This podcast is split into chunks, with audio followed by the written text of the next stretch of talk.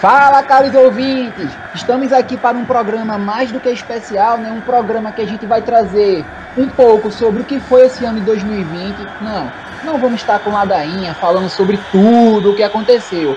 Sim, vamos falar sobre como finalizam as perspectivas dos times pernambucanos é, a respeito das séries A, B e C. Hoje, no dia 23 do 12, contamos com a participação de Tomás. Só quero dizer que 25 é Natal e 31 é Ano Novo. É um bom entendedor, minhas palavras bastam. A participação de Dinho. Eu voltei agora pra ficar. Gente, que saudade desgraçada eu tava de vocês. Vamos embora, tô de novo na área. Se derrubar é pênalti. Eu e o Baixinho Romário.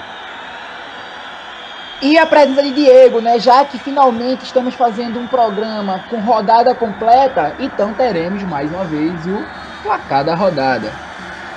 Jingle bell, jingle bell, jingle bell, jingle bell. Meu amigo, não se preocupe. O Papai Noel tá com Covid, mas o Santa Cruz entrega o presente. E vamos aos placares da rodada. São Paulo 3, Atlético Mineiro 0. Atlético de Goiás 2, Fluminense 1. Esporte e Grêmio ficaram no 1 a 1. Inter 2, Palmeiras 0. Curitiba 1, Botafogo 2. Vasco 1, Santos 0. Bragantino 0, Atlético 1. Flamengo 4, Bahia 3. Fortaleza 0, Ceará 2. Corinthians 2. Goiás 1. Então, gente, apresentando aqui para vocês um pouco do que vamos falar, né? É, sim, vamos falar sobre os três times pernambucanos, né? O Esporte, o Santa e o Náutico, mas lembrando que também poderemos falar um pouco sobre o Salgueiro, já que ele conseguiu a sua classificação. É, mas aí a gente vai abrir, né, falando um pouco sobre os times que estão ali naquela velha situação dos postulantes ao título. Uh, Odinho, Tu que gosta de acompanhar o futebol de Diniz, eu poderia iniciar perguntando para Tomás, mas ele vai dizer, pô, Almeida, tu sabe que eu não gosto do futebol de Diniz e não sei o quê, para mim o São Paulo não vai ser campeão e tal. Ô, Ninho, quarta-feira passada foi um dia para a gente dizer que o São Paulo, de fato, é o mais próximo desse título? O jogo de quarta-feira é, trouxe à tona algo que, que muitas pessoas estavam é, custando acreditar o Atlético Mineiro não briga mais pelo título brasileiro. É, começou como favorito, começou com um grande futebol, mas assim, em um confronto direto, do qual o Atlético poderia diminuir a diferença de 4 para 1 ponto. Ele perde e deixa o São Paulo abrir 7 para o Atlético Mineiro achar é São Paulo pensar para o ano que vem. É, em relação ao São Paulo de Diniz, o São Paulo de Diniz já poderia ser virtualmente o campeão, mas o São Paulo de Diniz tem uma coisa que é, é, um absurdo. Ele consegue igualar um jogo com o Flamengo e iguala um jogo com o Goiás. Então, ele empatou com o Ceará, ele empatou com o Vasco, ele perdeu com o Corinthians, um clássico que levantou o Corinthians no campeonato. Então, assim, eu não tenho essa fé toda no time de Diniz, até porque, assim como Tomás, né? É, não sou esse grande defensor do futebol de Diniz, e o Flamengo só depende dele no campeonato. Então, Flamengo e São Paulo ainda estão bem, bem aí nessa briga, mas o campeonato está aberto. Mas, assim, se teve uma coisa que o campeonato foi, é, foi mostrado na quarta-feira, é que o Atlético Mineiro não, não luta pelo título. Principalmente aquela defesa do Atlético, apesar de ser uma das melhores do campeonato. Quando o Atlético sai para jogar, velho, sempre entrega a paçoca. Então, campeonato bem aberto. Diniz faz sua melhor campanha em, em clube. E, e, e, assim, vamos ver o que, é que vai dar até o final do campeonato, mas ainda aberto.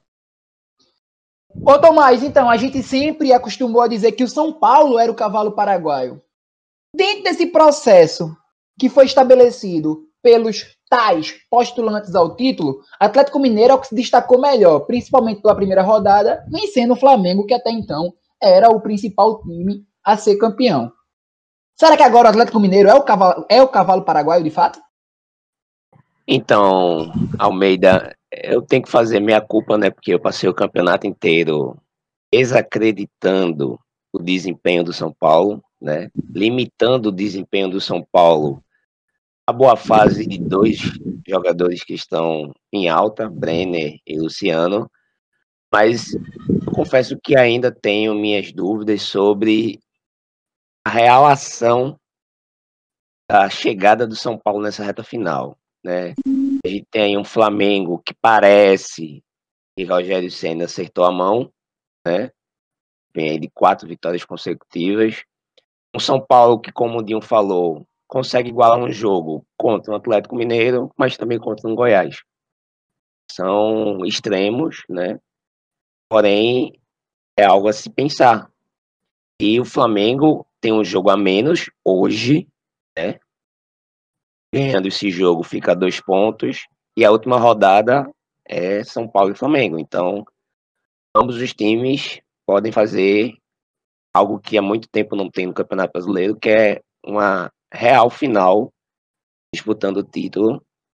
E realmente, o Atlético Mineiro, o Internacional nem se fala. E os outros times que estão na Copa do Brasil e Libertadores, como o Grêmio e Palmeiras, eles, pelo foco dividido, acho que não vão conseguir chegar nessa briga. Então vai ficar entre São Paulo e Flamengo mesmo. Agora vamos ver hoje, né? O São Paulo ainda disputa a Copa do Brasil. Temos que ver se ele vai dividir essa atenção ou se ele vai pensar apenas no campeonato mais importante. Então, enfim, acho que o campeonato acerca do título se reduziu a esses dois times. E não sei se vocês vão tocar no assunto, mas a gente tem outros blocos também no Campeonato Brasileiro, né? Os blocos intermediários, os que brigam pelo rebaixamento. Mas quando chegar o momento a gente toca no assunto. Ô Diego, então eu poderia muito bem também te perguntar sobre Fernando Diniz, São Paulo e tal, essas coisas, mas eu queria adiantar para outra situação. Eu quero falar contigo sobre o melhor time do, do mundo.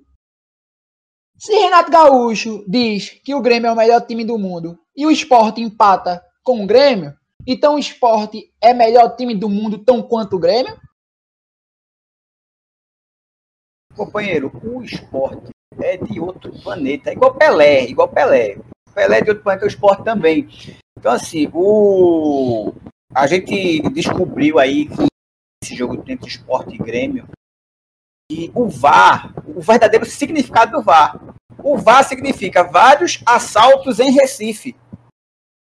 Então, infelizmente, esse VAR está estragando com o futebol e prejudicando o Popote. Certo? É, sobre a situação de São Paulo, internacional, blá, blá, os meus colegas é, competentes, como sempre, já fizeram um bom resumo e eu acompanho em gênero, número, grau. Ô Tomás, então, para continuar nessa linha do esporte, né, já que foi o jogo de sábado, é, e aí pra gente respeitar a ordem, eu acho que a música boa pro esporte seria aquela música de Gilberto Gil, né? Andar com fé, eu, que a fé não costuma falhar, porque brigamos aí para definir se é um milagre, se é sorte, se é momento. De fato, o que é ver o esporte fora da zona de rebaixamento? Olha, pode ser uma ilusão, né? Porque a gente passou maior parte do campeonato fora da zona de rebaixamento. Não significa que ao final nós estaremos longe dela, né? Fora dela. O esporte sim ainda Ai, pode agora, de rebaixamento. Mas, mas é, estamos acompanhando um milagre. Vários cronistas esportivos apostam que o esporte é um time que pode render mais, etc. Assim, render mais, eu não sei, eu duvido muito, sou muito pessimista acerca desse elenco, mas o time consegue começar a dar lampejos de que tem criatividade, de que consegue criar chances. O problema é a qualidade de guardar essas chances, porque contra o Grêmio, o time, além do gol, teve outras duas oportunidades e não guardou. No fim, infelizmente, acabou penalizado, sofrendo um empate. Mas tudo que a gente está acompanhando, esporte fora da zona de, re, de, rebaixamento, vencendo os jogos que vence, não levando gol em alguns jogos, isso tudo a gente pode colocar no patamar de um milagre. Porque olhando o time, o time não é para fazer o que tem feito mas a gente fica feliz, a gente fica torcendo para que o time continue, sei lá, buscando esse rendimento de algum lugar e no final outros times possam ser pior do que o esporte e a gente consiga ficar na primeira divisão. Mas eu sou muito pessimista acerca desse time. A realidade é que se o esporte realmente ficar na Série A que vem, vai ser um feito, um, um milagre aí, como colocou o Tomás, que nenhuma das três religiões abraâmicas conseguirá explicar. Porque o time é muito limitado. Tem lampejos, mas eu também não acredito que esses lampejos é, possam dar um futuro, dar, dar, dar bons frutos, não, cara. A, a sorte que o esporte tá tendo é nem, eu acho que é mais por ruindade dos outros times. Os outros times que não conseguem é, encaixar o jogo, o jogo como esporte. É, o que eu iria. Eu, eu vou jogar para O que eu iria falar. Eu vou jogar para tu. Deixa eu só acrescentar uma coisa, porque eu queria colocar para tua fala. É, dentro da sequência que tu vai falar sobre o esporte, eu queria, já que tu é o único que não é torcedor do esporte aqui, a teu ver, é, quais times podem jogar o esporte lá para baixo? Será que tu acha que Botafogo, Vasco e Bahia eles têm condições de empurrar o esporte para a zona de rebaixamento? Eu estou descartando aqui Goiás e Coritiba, tá? Quero falar só sobre Botafogo, Vasco e Bahia. Será que a gente consegue ter esse esporte lá embaixo? Aí tu pode acrescentar a tua fala. É, eu ia acompanhar o que Diego falou na fala de Diego, que Diego diz assim: o esporte é, não, não é limitado e os outros times são piores. Cara, isso é bem, bem verdade, assim. O esporte passou cinco rodadas sem vencer e o Vasco não conseguiu ganhar um jogo dessa sequência para colocar o esporte na zona de rebaixamento. Se você pega o, o, momento atual do campeonato, o Almeida cita o Bahia, mas eu posso citar também o Fortaleza. Fortaleza, Bahia, Vasco e, e, e Botafogo são times que passam muito tempo do campeonato para conseguir vencer. E quando vence, não consegue fazer aquela sequência assim de duas vitórias e um empate que a gente diga assim, pô, o time agora é, é, ressuscitou, o time nasceu, o time acordou. Não tem nada disso, cara. O Curitiba não consegue ganhar dois jogos seguidos. O Botafogo veio ganhar agora, mas ainda está cinco pontos fora da, da zona, de um time fora da zona. Então, Botafogo não acordou, porque o Botafogo não consegue vitórias seguidas. O Bahia vem de cinco derrotas, demitiu o treinador, se envolveu com caso de, com caso de racismo. Mas, mas o Bahia já vem em queda, o Bahia vem em duas sequências assim no campeonato. É, Fortaleza, desde que o Rogério Ceni saiu, não se acertou ainda com o Chamusca. Então, para o esporte se salvar esse ano, passa muito, passa muito é, é, menos pela competência dele. É ganhar dois, três jogos na ilha do, do que falta e o esporte não vai cair. Em relação ao limite técnico, técnico do time, eu acredito que o time já esteja muito próximo disso. É, as rodadas só finais de semana vão favorecer o esporte porque eu acredito que fisicamente o esporte pode render mais e o esporte bem fisicamente, principalmente no início do jogo, faz toda a diferença, mas em questão técnica eu acho que o esporte já está no limite. Para vocês terem noção de como a fé é algo forte no esporte, o responsável pelo gol do esporte foi uma arrancada de Mugni, fazendo com que aquela historinha do coelho e a lebre tivesse força, tivesse valor. Pode falar, Tomás. É, existem clubes próximos ao esporte que tiveram uma queda de rendimento absurda. Entre elas, eu cito principalmente Fortaleza, que depois que Rogério Ceni saiu e já no final do trabalho do mesmo, já vinha demonstrando um certo limite. E aí, após a chegada de Chamusca, o time degringolou total. Hoje, o time do Fortaleza está a um ponto do esporte, né? Porém, tem uma vitória menos que o próprio esporte. Então, isso dá esperança para a torcida do esporte que nas últimas 12 partidas, se o clube conseguir fazer, sei lá, quatro vitórias, ultrapassar a barreira dos 40 pontos, meio que pela falta de rendimento das equipes que brigam com o esporte, o esporte pode acabar se safando. Ano passado, o Ceará se safou com 39 pontos. Então, 41 pontos, 42 pontos. Nessa temporada, você pode dizer que o time pode se garantir com certeza, até com uma certa tranquilidade. O Vasco, em crise, já está aí perdendo alguns atletas na virada do ano. Felipe Bastos, Ribamar, né, Breno e o próprio Benítez, que é o homem pensante do meio campo, cujo Vasco não conseguiu um acordo definitivo para a contratação e permanência do atleta junto ao Independente da Argentina, e isso pode gerar uma crise técnica absurda no time. Então, times próximos que vem fazendo uma pontuação para conseguir se manter longe, como é o caso do Bragantino. O Bahia, queda técnica, mas eu vejo o elenco do Bahia com condições suficientes de conseguir uma arrancada e fugir dessa situação. Já Goiás, Curitiba e Botafogo, para mim, particularmente, já estão rebaixados virtualmente e moralmente. A única questão é saber se o Vasco vai conseguir força, se o Bahia vai conseguir força, se o Fortaleza vai conseguir força. Até o Atlético Paranaense está todo mundo no mesmo barco. Então, na dentro... minha, na minha infância, obrigado, obrigado.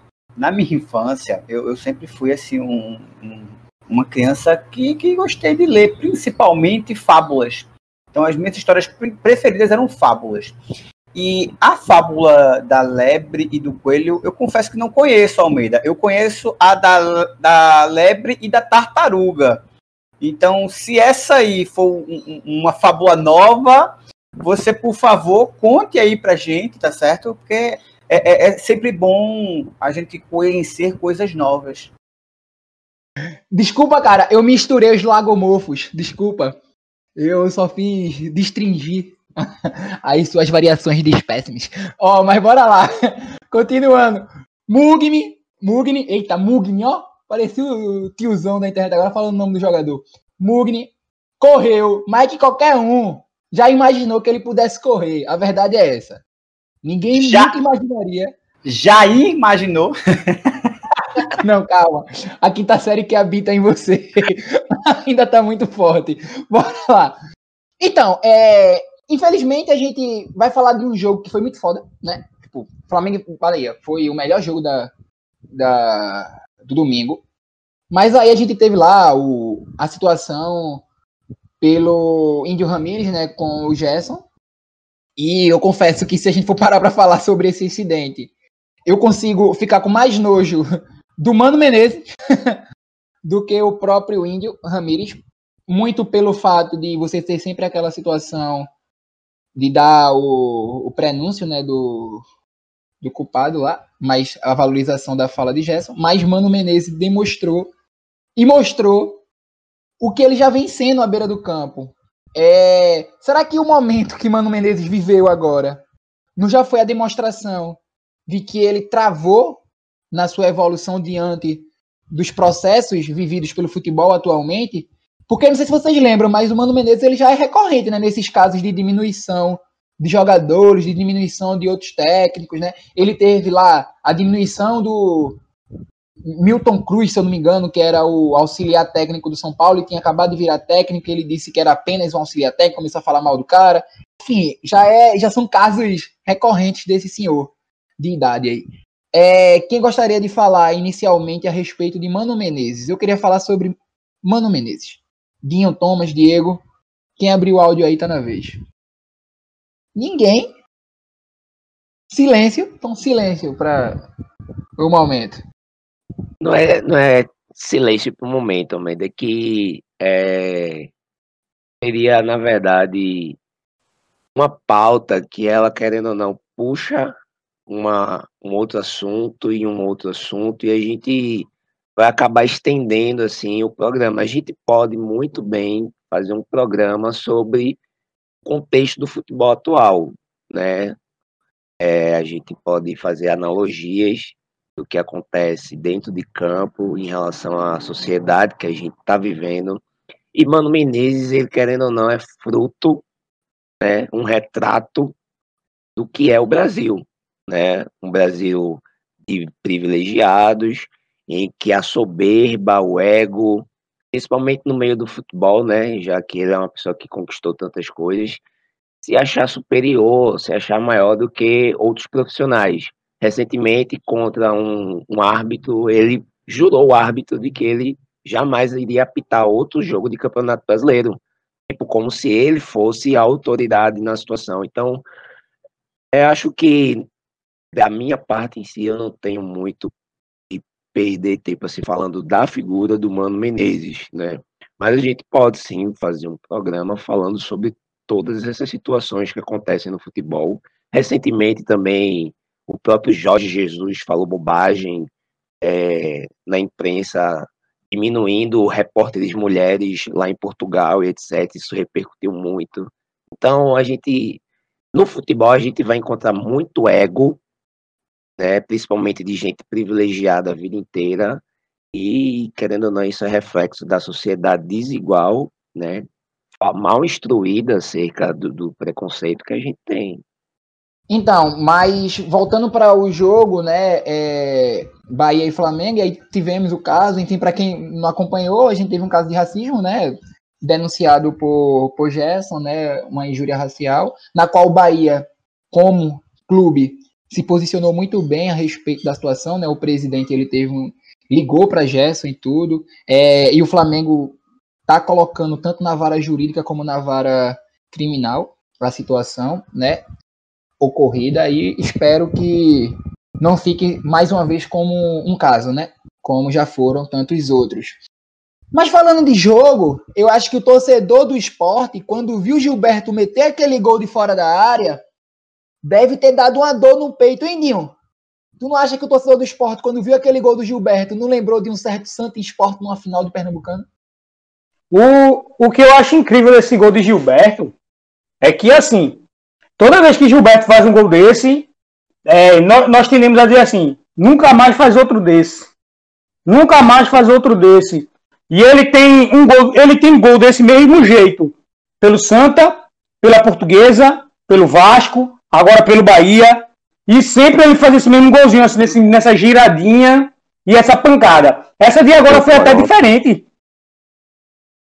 Pelo Toronto, ele, ele, ele faz de uma maneira diferente, né? Contra o esporte, eu acho que eu acredito que é de, de peito de pé. E nessa agora é mais com a parte interna, né? Mas assim, a, essa de agora, meu amigo, como é que aquela bola pegou aquela força do jeito que ele bateu, velho?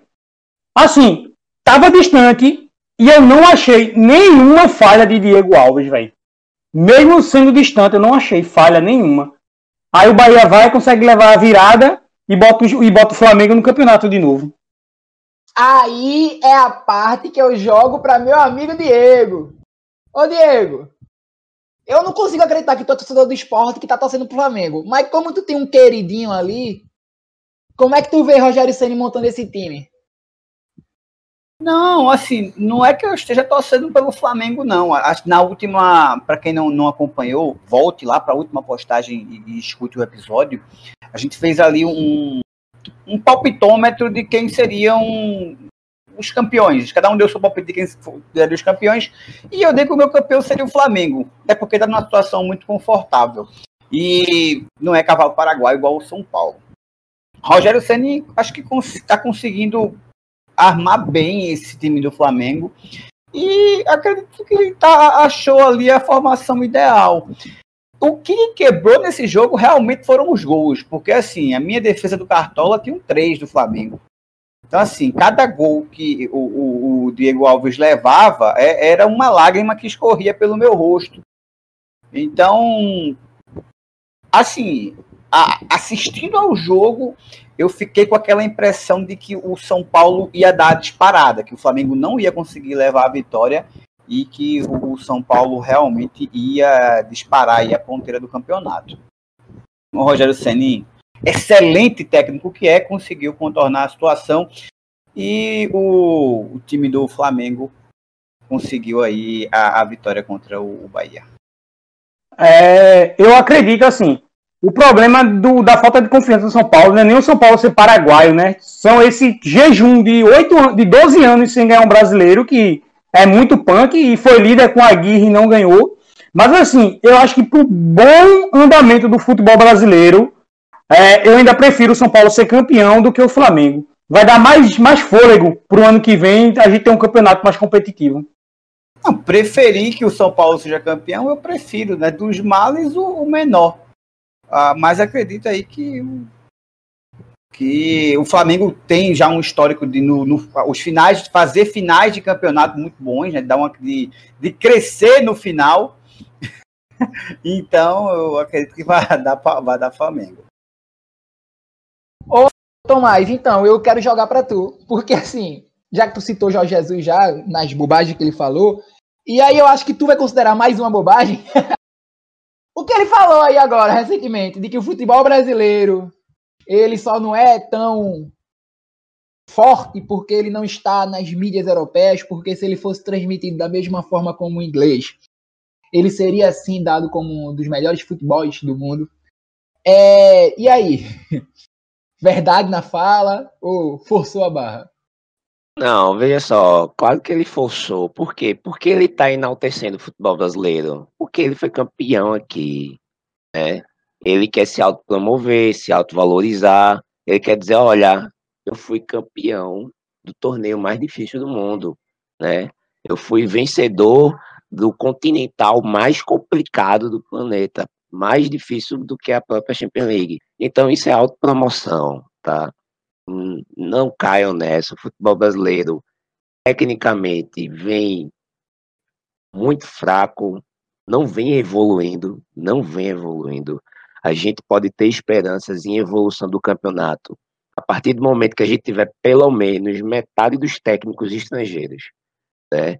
Aí a gente pode dizer, não, massa, a gente tem variações de escolas de futebol da Argentina, da Colômbia, europeia, etc. Mas você dizer que não, o futebol brasileiro ele é o futebol mais difícil do mundo e etc. Não é, minha gente, não é. Então somente que você pega um time desfacelado como o Flamengo, como o São Paulo, você ajusta a equipe, tem uma arrancada, tem jogadores de nível técnico ok, bom, né? Alguns até poderiam estar jogando na Europa, como é o próprio Gerson, né? Porém, são jogadores ok, nada demais. Aí você chega aí e deslancha uma sequência de vitórias e está aí na, na ponta da tabela. Então, eu não vejo essa fala dele como algo relevante. Ele só queria se automover para mim. Agora me diz para que transmitir esse campeonato? Eu desafio um gringo a assistir o primeiro tempo. A gente já vai falar do Náutico, mas eu desafio um gringo a assistir o primeiro tempo de Náutico e Sampaio Correia. Eu não, digo, não, não, assiste, cara. Eu acho que, eu acho que não, não, não assiste, não consegue 20 minutos. Então, já que tá falando do Náutico, já se adiante e já fale sobre a vitória do Náutico e já fale sobre a ideia. Sim, estamos na Série B agora, porque essa galera gosta de se estender nos assuntos. Série B, temos aí Náutico, Paraná e Figueirense lutando pelas duas vagas que faltam para cair. Eu conseguiria colocar até o Brasil de Pelotas, mas vamos falar sobre os três. Só que o Náutico ganhou ontem, né? Se o programa tivesse sido ontem à noite, como combinado, o Náutico não teria vencido. Como o programa é hoje, o Náutico ganhou. E aí? Náutico respirou, tá feita a tartaruguinha botando a cabeça pro lado de fora da água. Dinho levantou a mão, então ele tem a preferência, porque ele é o mais velho. Deixa o cara falar. Assim, eu levantei a mão pelo outro assunto, né? Mas deixa pra lá, vamos embora, vamos pra Série B, que o programa é corrido e o programa tá andando. Vamos lá. Série B, cara, mais do que essa vitória do Náutico, é, na pauta que foi feita ontem, ficou Paraná, Figueirense e Náutico. Mas essa vitória do Náutico trouxe Vitória para essa disputa. O Náutico agora está a um ponto do Vitória, porque o Vitória também apanhou.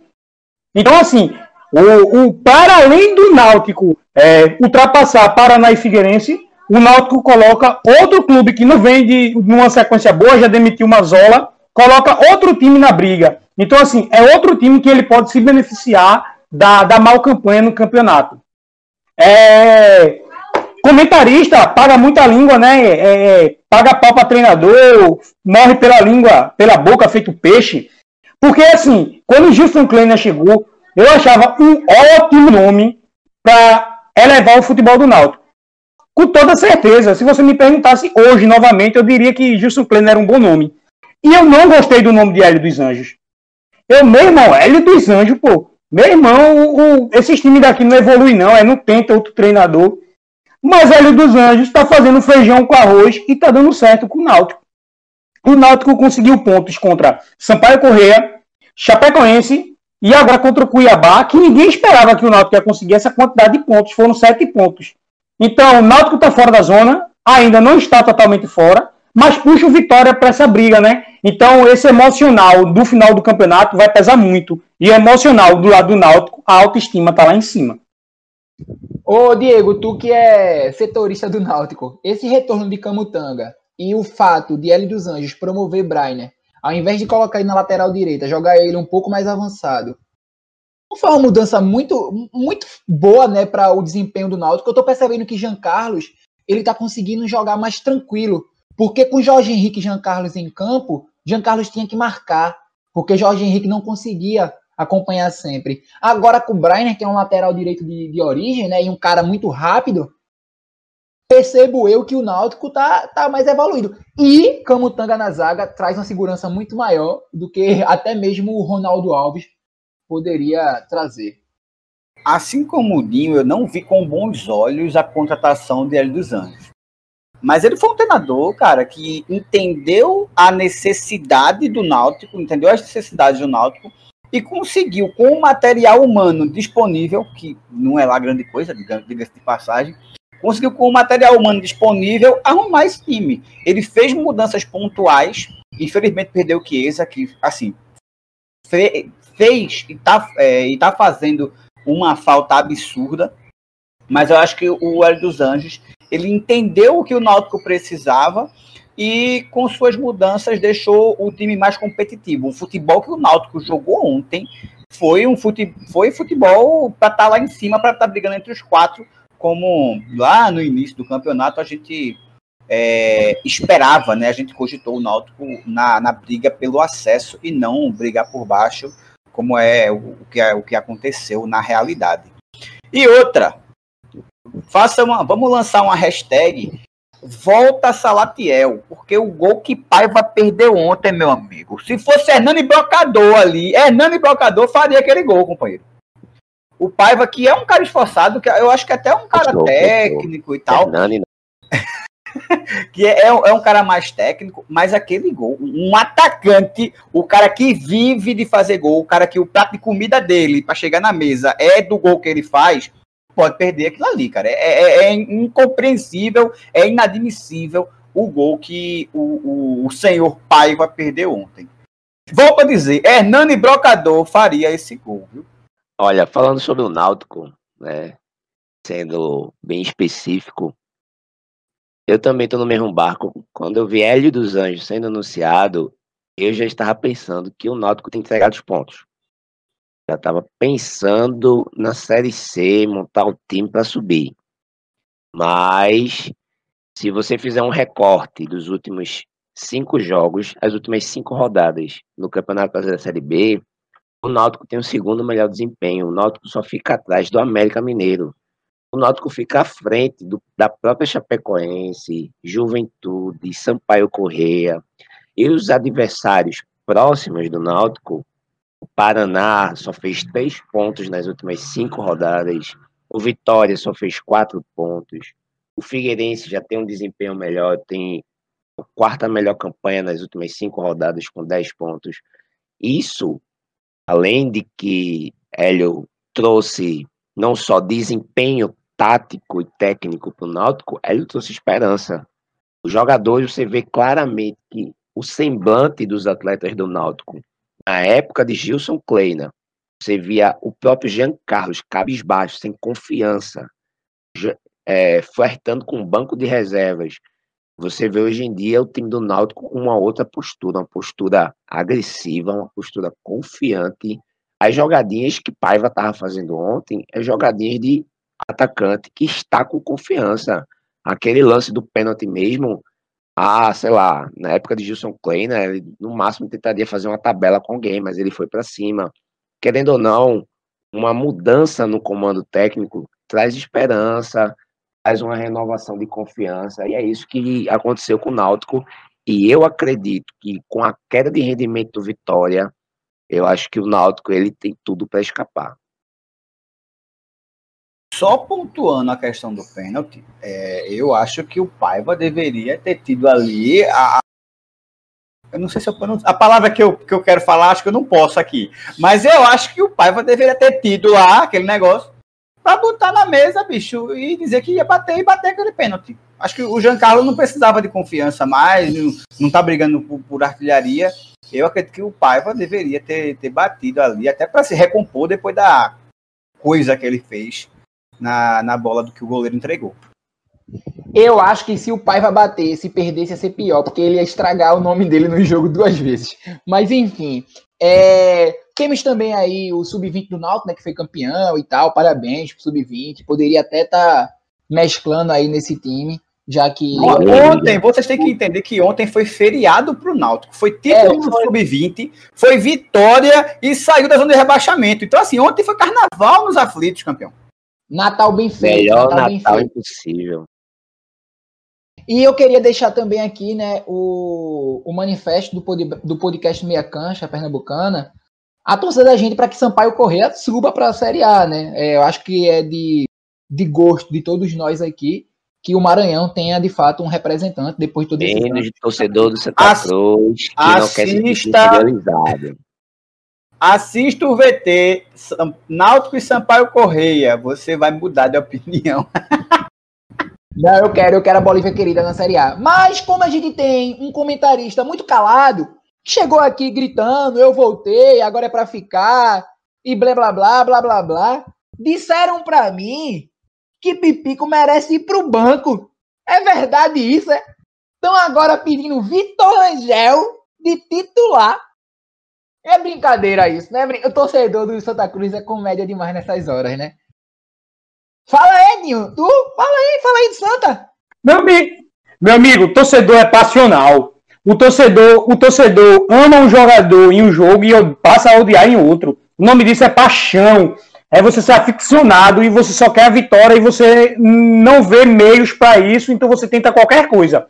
Realmente, Pipico vem fazendo jogos bem abaixo. Nos últimos 10 jogos, Pipico é o atacante do Santa Cruz que menos fez gol algo que a gente impossível de pensar no início do campeonato. É, a queda do time de produção é algo assim visível e extraordinária. É, algumas pessoas dizem que é por conta do salário atrasado. Para mim, isso é, foi mais relaxamento. Não acredito que foi só isso. Não tem como ter sido só isso, porque a hora que o time quisesse jogar, ganharia. Mas não, foi, é, é, quando o time garantiu o primeiro lugar, você viu jogadores pararem de botar pé em dividida, parar de correr, o jogo contra o Vila Nova, cara, aquilo ali não era só questão técnica, era questão de vontade. Parecia que o Santa Cruz tinha, tinha brincado o carnaval e tinha ido jogar no, no, no sábado. Foi, foi, foi, vergonhoso aquilo ali. E se aquilo ali foi por conta de salário atrasado, é, mandar recado para a diretoria, isso é falta de profissionalismo, isso é falta de respeito com os torcedores que compram lá, compram lá é, ingresso virtual, vai lá comprar promoção na Black Friday de camisa, tá ligado? É, então isso é uma falta de respeito com o torcedor. Em relação ao que o time vem apresentando em campo, muito diferente do, do que foi na primeira fase. E Paulinho demonstra muita falta de vontade. Paulinho chorando. Muita falta de vontade. É, Paulinho foi, foi pro banco, disseram que ele pediu para não jogar, depois ele veio e desmentiu. Quando fica essa frescura de uma pessoa falar uma coisa e outra vir, vir desmentir, isso tudo pela imprensa é porque não está conseguindo resolver internamente. Então o Santa Cruz implodiu, explodiu por dentro, se acabou por dentro. Então é, só o Santa Cruz poderia não garantir o acesso e ele vem conseguindo isso. Rapidinho, eu, eu, eu, eu, tô morrendo de pena, eu. Eu sei que vocês querem falar, mas eu queria deixar uma parte aqui eu não sei se vocês, caros ouvintes, que estão aí acompanhando nosso programa, perceberam que a voz de nosso comentarista, não clubista, como assim mesmo se define, alterou, não é? A altura de sua voz mudou. Ele falou com a calma, né? Vocês perceberam que ele estava calmo na hora de falar, mas ele não é clubista, tá, gente? A ideia aqui é falar de forma aberta, né? Sem puxar saco para nenhum time. Da mesma forma como eu vou perguntar. Eu não sou clubista! Eu vou perguntar agora para meu companheiro, né, que estava muito empolgado e queria até botar a Série C na frente da Série A na nossa ordem cronológica aqui. O Santa, tá bem não, é, Thomas? Meu amigo, uh, eu não tô acreditando no que tá acontecendo no Santa Cruz, né? O Santa Cruz está nautificando, né? Ele tá fazendo algo que é incompreensível pelas bandas do Arruda, que é um time que se caracterizou por ser um time de chegada, né? como sempre Zé Teodoro falava, a gente vai crescer na hora certa, a gente vai né, encaixar na hora certa, e é um time que encaixou o campeonato inteiro. Eu, particularmente, não acredito na história que está circulando na imprensa de corpo mole para pressionar a direção para salários atrasados, porque não tem lógica isso. Não tem lógica. Você vai sair de um campeonato de terceira divisão que não tem cota fixa para um campeonato que vai lhe pagar entre 6 e 8 milhões no rateamento da cota de TV. Isso é dinheiro para pagar salário atrasado, isso é dinheiro para investir, o mínimo que seja. E, querendo ou não, um jogador de futebol que termina um ano com um acesso, ele se valoriza.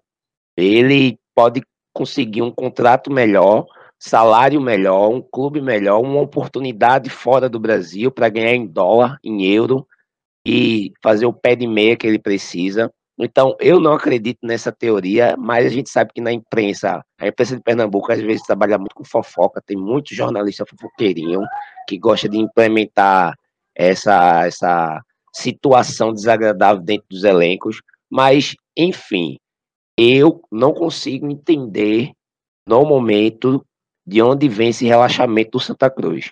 Eu acho que Martelotti perdeu a mão, sim, eu acho, porque Paulinho, bom ruim, Paulinho é titular nesse meio-campo do Santa Cruz, meu amigo.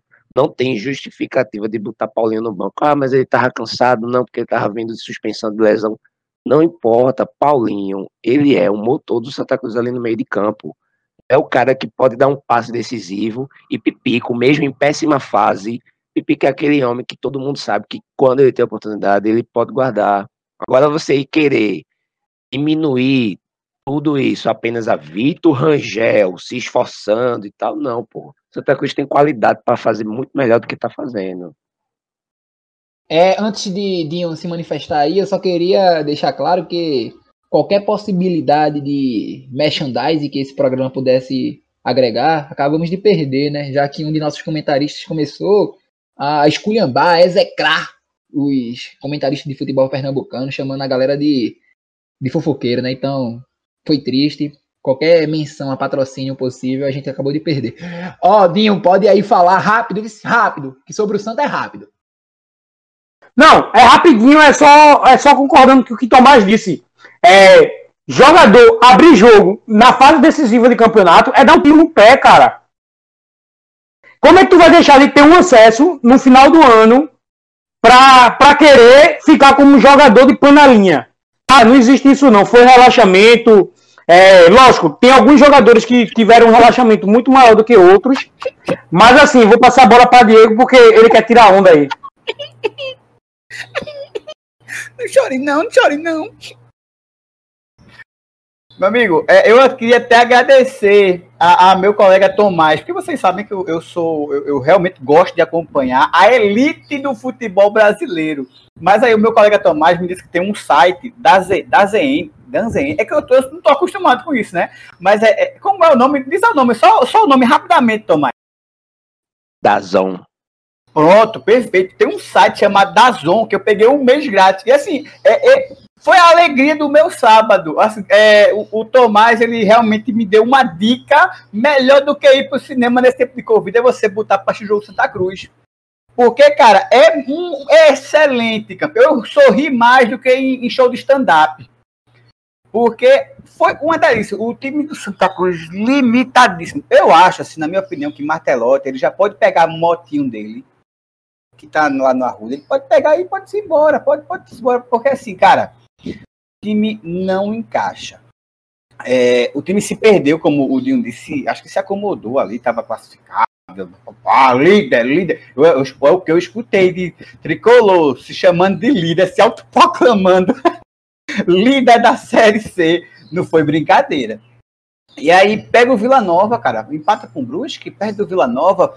O Vila Nova que dentre, a, o, dentre os times que compõem o seu grupo, é o, o, o time mais limitado, o time mais fraco. Vai pegar dois jogos com o Ituano. E assim, cara, o, o negócio pro Santa Cruz não tá bom, não, viu? Se mexer o negócio aí vai feder. Lembrando que classificam dois, né? E aí o Santa, só pra gente não fazer aquele discurso do do morto já, né? Não, o Santa Cruz ainda tem chance, né? Tem um ponto. O distanciamento dele pro primeiro tá muito próximo ainda e ainda faltam quatro jogos. Mas outra parte muito legal de se falar, né? Sem abrir brecha para vocês discutirem sobre, porque senão vocês vão falar que só, pô. A gente tem Paysandu e Remo que podem os dois se classificar, né? É uma coisa muito legal, porque eles vão se reenfrentar só na quinta rodada. Então dá até para eles fazerem um jogo de empate ali só para os dois subirem. Uh, outra situação que é muito legal de se falar é sobre o Salgueiro, como a gente já falou no último episódio, o jogo, ele e o Altos pode se torcer para que o Salgueiro se dê bem e passe dessa outra fase. E para finalizar nosso programa, sim, gente, estamos chegando ao fim. Bora dar o pitacão aqui da Copa do Brasil, né? Copa do Brasil, gente, sem arrudeio, sem enrolar muito. Eu só quero que vocês definam Palmeiras. final e o campeão. Poxa, ninguém quer falar, né? Bora! Assim, para mim, para mim, eu confio que o Palmeiras vai ser campeão. Agora, contra quem, eu não sei, porque Grêmio e São Paulo também é um jogão. Então, não consigo apostar em um dos dois. Desce do muro, pô. Não tô, mas é sempre isso, cara. Ele não consegue, ele não consegue sair de cima do muro. Pode ser, não. Ele nem, ele nem mexeu no áudio, ele. Pode falar. Então bora lá, final, final. São Paulo e Palmeiras, campeão Palmeiras. É só isso, é só isso, Tomás. Pode falar. Ele pode que Diniz pode chegar numa final, não. Dói muito nele. Vai, Dinho. Rapaz, a final, São Paulo e Palmeiras. Palmeiras favorito na final, porque o São Paulo não ganha no Aliança. Outra coisa, São Paulo e Grêmio hoje. 4 a 0 São Paulo. Os Coringa do Diniz botando pra fuder. E mais uma vez eu vou ter que colocar o programa até, em explícito. Até porque, até porque, até porque se o Grêmio não ganhou do esporte, pode ter certeza que acabou, sim, acabou pro Grêmio. Como sempre, eu tenho que dar meu pitaco que deu uma alegria para alguns nossos ouvintes, né? Palmeiras ganha do Atlético do América Mineiro hoje.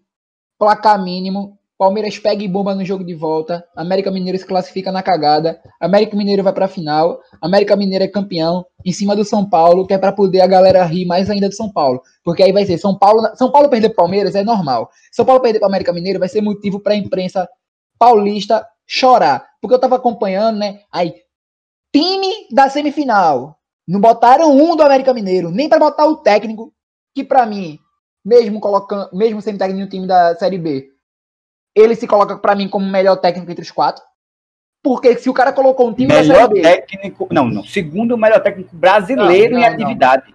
Sim, meu senhor, mas eu estou falando mim, é o técnico dos do quatro ano. da semifinal. Das, os quatro da semifinal. Eu gosto muito do que o técnico Abel Braga, tá, o Abel ex-Braga, na verdade, o Abel lá do Portugal, tá fazendo é Palmeiras porque eu é gosto top, do estilo top. de jogo, mas o cara colocar o América Mineiro numa final, mesmo que ele tenha pego times da Série A maroados, ele pegou times da Série A e ele pegou o Internacional. Final então, pra mim, o Campeonato Mineiro, semifinal de Copa do Brasil, pegando então, a primeira mim, ele é o melhor técnico dos quatro, pô. E aí o cara colocar Diniz, pô, o Diniz ele tá conseguindo fazer o time funcionar agora.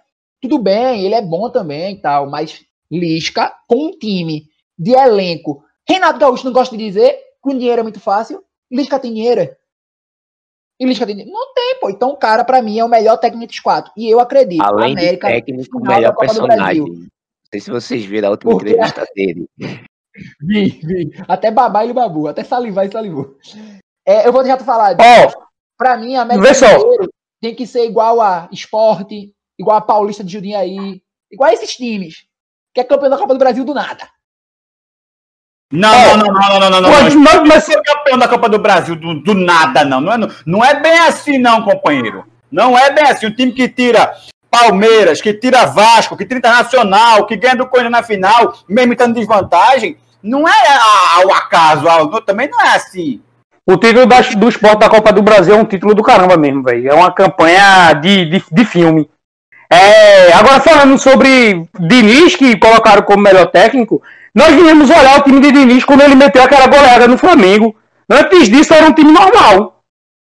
A galera veio dar moral porque, é lógico, é, você bater no Flamengo três vezes seguida, o melhor time do Brasil, é bem difícil, né? E o São Paulo conseguiu. É, não bateu três vezes, mas assim, eliminou da Copa do, do, do Brasil, quis dizer isso. É, é, você não apanhar do Flamengo foi algo a, absurdo. Mas assim, a gente vai falar agora, pô, do time. Pra quem joga FIFA, o que o América Mineiro tá fazendo é a melhor coisa do mundo na temporada. Em relação, em relação ao pessoal olhar para o trabalho de Diniz, eu, eu não acho que foi na goleada. Eu acho que foi bem antes. O, o, o São Paulo ele virou a chave quando ganhou do esporte na Ilha do Retiro e derrubou Daniel Paulista. Então, eu acho que foi a grande virada de chave do campeonato, certo? Enfim, né? Como sempre, o programa ele termina, tem que terminar com alguma comédia, que é para expulsar os nossos milhares e milhões de ouvintes. É, é, o que eu sempre explico aqui. Esse é um programa esportivo. Gente, então, é, acho que não tem mais nada a ser falado, né? É esperar para os próximos jogos. Esse foi o programa de número 20 onde a gente colocou numa ideia para ficar no sincretismo aí o episódio número 20, dando um panorama final de 2020, e a gente espera que no episódio de 21, né, a gente esteja pensando em 2021. É isso, né? Esse foi o podcast Meia Cancha Pernambucana. Para quem? Para vocês. Tchau.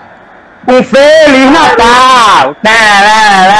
Um Feliz Natal! Jingle bell, jingle bell, jingle bell, jingle bell.